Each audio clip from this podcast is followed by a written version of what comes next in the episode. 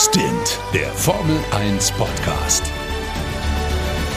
Mit Sebastian Fenske und Florian Wolzke. Ja, moin, meine Lieben, und herzlich willkommen zu Stint, dem schnellsten Formel 1 Podcast Deutschlands.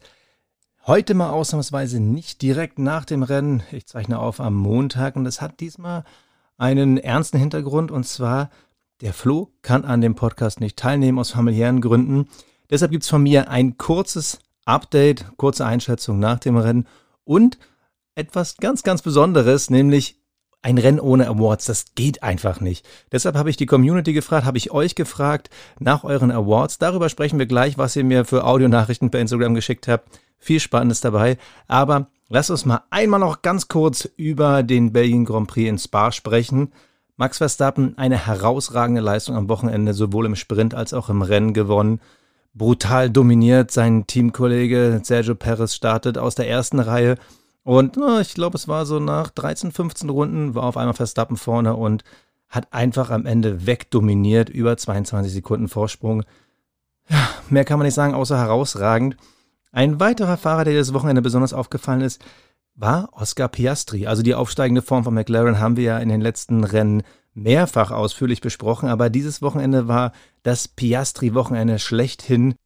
Angefangen bei einem guten Qualifying, Platz 6, Anschließend am Samstag Sprint Qualifying oder Sprint Shootout Platz 2, nur knapp hinter Max Verstappen und auch das Rennen konnte er nur knapp hinter Max Verstappen beenden, also das Sprintrennen.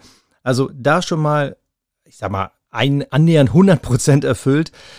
Wie gesagt, im Rennen sah es dann anders aus. Piastri startet von 6, Sainz auf 5 und in der ersten Kurve, da wird dann halt für beide irgendwann die Strecke eng. Sainz zieht nach innen, Piastri wollte eine Lücke, wo sie nicht ganz so groß war. Beide berühren sich, Piastri sein Auto beschädigt, Sainz sein Auto beschädigt. Beide mussten am Ende ihre Fahrzeuge abstellen.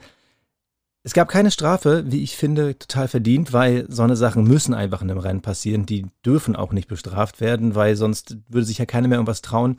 Was so ein bisschen der Situation widerspricht, die wir im Sprint gesehen haben zwischen Sergio Perez und Lewis Hamilton. Da, ich sage jetzt mal ein bisschen andere Situation, aber auf nasser Fahrbahn, Hamilton versucht an Perez vorbeizukommen, dann wird die Strecke auch da wieder für beide zu eng. Die Ideallinie zieht Richtung Kurvenscheitelpunkt. Hamilton in, Perez außen, beide berühren sich. Ich finde, da wäre auch eine Strafe unverdient gewesen. Aber Hamilton wurde nochmal nachträglich bestraft, beendet den Sprint auf Platz 7. Gut, zugegebenermaßen, Perez konnte ihn dann gar nicht beenden, aber ich finde ein ziemlich streitbarer Punkt, vor allem wenn man beide Sachen miteinander vergleicht, beide Unfälle. Natürlich Hamilton konnte weiterfahren, Perez nicht, aber wenn du so eine Sachen nicht zulässt, dann willst du eigentlich auch Überholen nicht zulassen. Zurück zum Rennen. Also, Oscar Piastri, das starke Wochenende, endet am Ende im Hauptrennen nicht mit zählbarem Pech für beide, weil auch Sainz, die Ferraris, am Wochenende gar nicht so schlecht gewesen. Charles Leclerc wird am Ende Dritter im Hauptrennen und das nach einem Qualifying, wo er immerhin Zweiter wurde, die beiden Red Bulls gesplittet hat, Verstappen und Perez stark, ja, ich hader schon ein bisschen. Starke Performance grundsätzlich von Ferrari, aber wir wissen ja, die Stärke des Ferraris liegt im geradeausfahren. Da ist natürlich Spa ideal mit einfach zwei gefühlt ewig langen ähm, Highspeed-Stellen. Ob das nun reicht, um in der zweiten Saisonhälfte nach der Sommerpause voll vorne anzugreifen, weiß ich nicht. Bei wem man auch ein Fragezeichen hintersetzen muss, das ist äh, Lewis Hamilton. Wird am Ende dritter Platz, aber der Mercedes hat einen alten Freund oder mal, Freund ist vielleicht ein bisschen übertrieben, aber einen alten Kumpel wieder getroffen, nämlich das Bouncing. Man dachte ja eigentlich, ist es vorbei. Toto Wolf hat äh, nach dem Rennen im Sky-Interview nochmal gesagt, äh, wir waren verwundert, aber es war auf einmal wieder da, das Bouncing. Immerhin Vierter, aber nur drittstärkste Kraft, beziehungsweise die McLarens, beide mit Problemen, Norris und äh, Piastri, Fairerweise müsste man sagen, war der Mercedes nur viertstärkste Kraft. Wir sehen also dieses Bild, was sich schon über die letzten drei, vier Strecken zeigt. Ferrari, Mercedes, McLaren und äh, fast schon raus aus der Debatte, aber ich schmeiße ihn noch mit rein, die ersten Martins.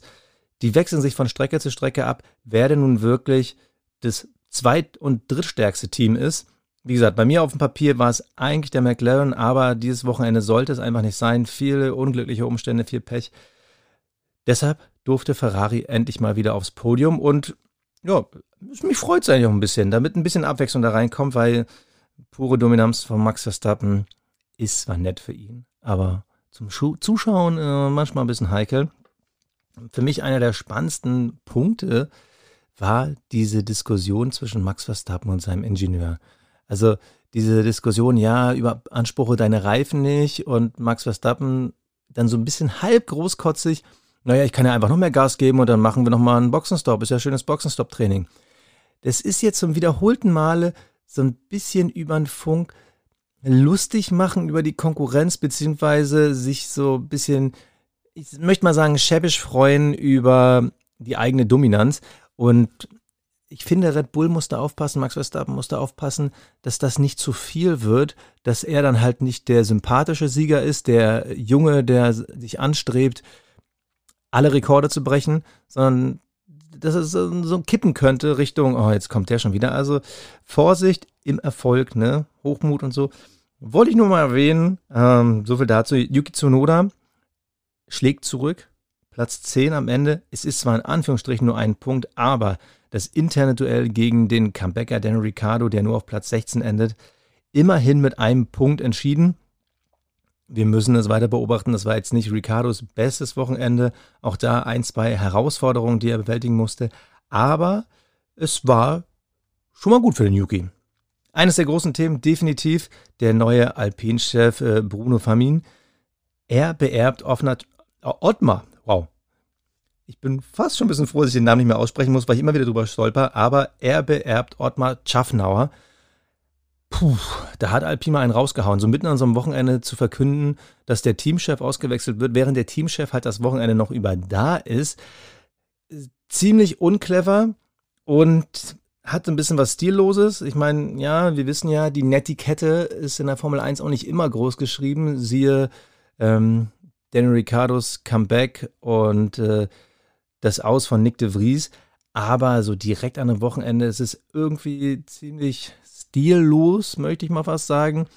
Und das irgendwie von einem Team wie Alpine, das bisher eigentlich gar nicht so kritisch auffällt, wo man halt immer das Gefühl hat, okay, die stellen halt das Team, diese, diese French Connection mit den Fahrern Ocon und Gasly und dem eigentlichen Renault-Team in den Vordergrund.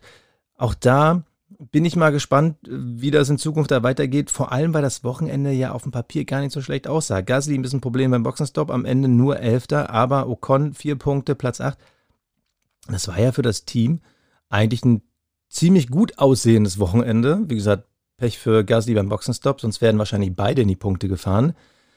Da bin ich mal gespannt. Für Gasly vor allem das Schöne, Entschuldigung, doch, für Gasly das Schöne ist im Sprint aufs nennen wir es mal, Podium gefahren, Platz 3 hinter Piastri und Verstappen. Das war halt so ein kleines Ausrufezeichen, deshalb eigentlich war es eines der erfolgreichsten Wochenende des Alpin-Teams überhaupt. Und da dann die Info, dass der Teamchef geschasst wird, schwierig bis herausfordernd. Lewis Hamilton holt am Ende noch die schnellste Runde. Und ansonsten kann man nur sagen, Alonso stabile Leistung, stabil. So, stabile Leistung, Platz 5. George Russell hatte ein bisschen zu kämpfen. Sein Heckflügel war eigentlich gar nicht so perfekt geeignet. Am Ende trotzdem noch Platz 6. Wir müssen aber einmal auf wir, ich, so ungewohnt ohne Flo. Wir müssen einmal über Nico Hülkenberg sprechen. Auch der am Wochenende zweimal im Qualifying mit Problemen. Äh, hatte eigentlich keine Chance, startet das Rennen aus der Box von ganz hinten. Da landet er am Ende auch Platz 18. Aber im Rennen konnte er wenigstens ab und zu mal was zeigen und mh, mm, auch wenn er halt letzter wurde, ich glaube, es hat ihm wenigstens mal Spaß gemacht, mit einem Haas ein paar Autos zu überholen. Deshalb für mich emotional für ihn ein Sieg, weil er konnte ein bisschen racen, aber natürlich letzter Platz ist für einen Nico Hülkenberg, Hülkenberg einfach nichts wert. Wow. Wenn man alleine redet, dann stottert man und äh, fällt über sich selbst. Mir fehlt so ein bisschen die Pause, wenn Flo mal ein bisschen monologisiert. Aber ich höre jetzt auch auf. Also, das Spa-Wochenende. Ein sehr unterhaltsames Rennen. Wir hatten viel Spaß mit Wind und Wetter. Am Ende gewinnt wie immer Max Verstappen. Dahinter, es bleibt bunt, die McLaren aufstrebende Form. Mercedes und Ferrari immer noch mit kleinen Problemchen. Ferrari hat ein paar Pünktchen mitgenommen. Da war viel dabei. Jetzt folgt die Sommerpause. Aber vorher reden wir natürlich über die Awards. Und da vor allem über eure Awards. Deshalb bitte. Der Fahrer des Rennens. Z04. Jo, schöne Grüße und viel Spaß erstmal beim Alleinaufnehmen. Also der Fahrer des Rennens für mich Yuki Tsunoda, wichtige Punkte, auch wenn es nur einer ist. Malte Numero 1. Mein Fahrer des Tages ist heute Yuki Tsunoda, der ja auf P10 vollendet hat. Mal wieder ein Punkt. TIJ03, bitteschön. Hallo, Servus. Äh, mein Fahrer des Rennens ist ich glaube, wie von jedem, auch wenn es mir im Herzen wehtut, äh, Max Verstappen.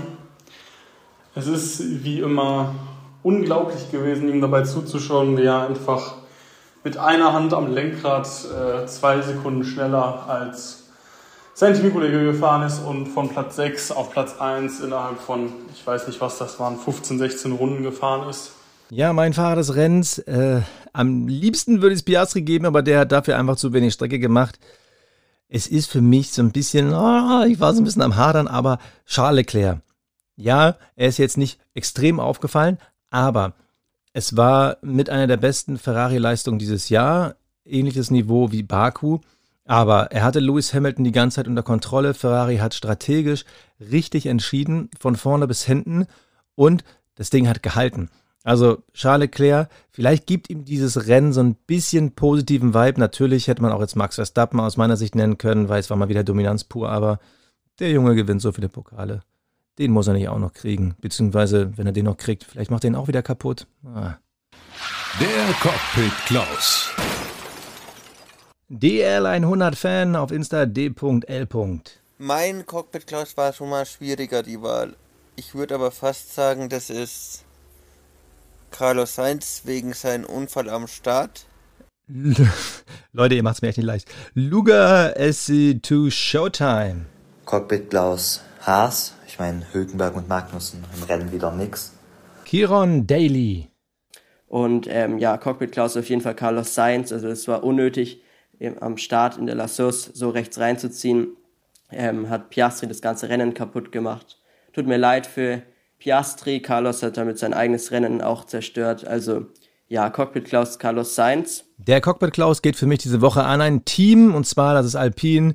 Ähm, ich habe kurz schon über sie gesprochen. Das ist einfach irgendwie stillos. Also man kann unterschiedlicher Meinung sein und die auch haben und man kann auch sagen, Schaffnauer ist nicht mehr der Richtige, aber come on muss das irgendwie an einem Wochenende passieren? Sämtliche Interviews von Schaffnauer, die hatten alle so ein Geschmäckle, so ein bisschen was von, ich bin angepisst, muss aber professionell sein, weil noch trage ich deren Klamotten, beziehungsweise am Ende hat er sie nicht mal mehr getragen. Ähm, ziemlich uncool und stillos, deshalb mein Cockpit Klaus geht an die Führung aus dem Renault-Konzern, beziehungsweise der Führung hinter Alpine, die entschieden haben, Schaffnauer an einem Wochenende rauszuschmeißen.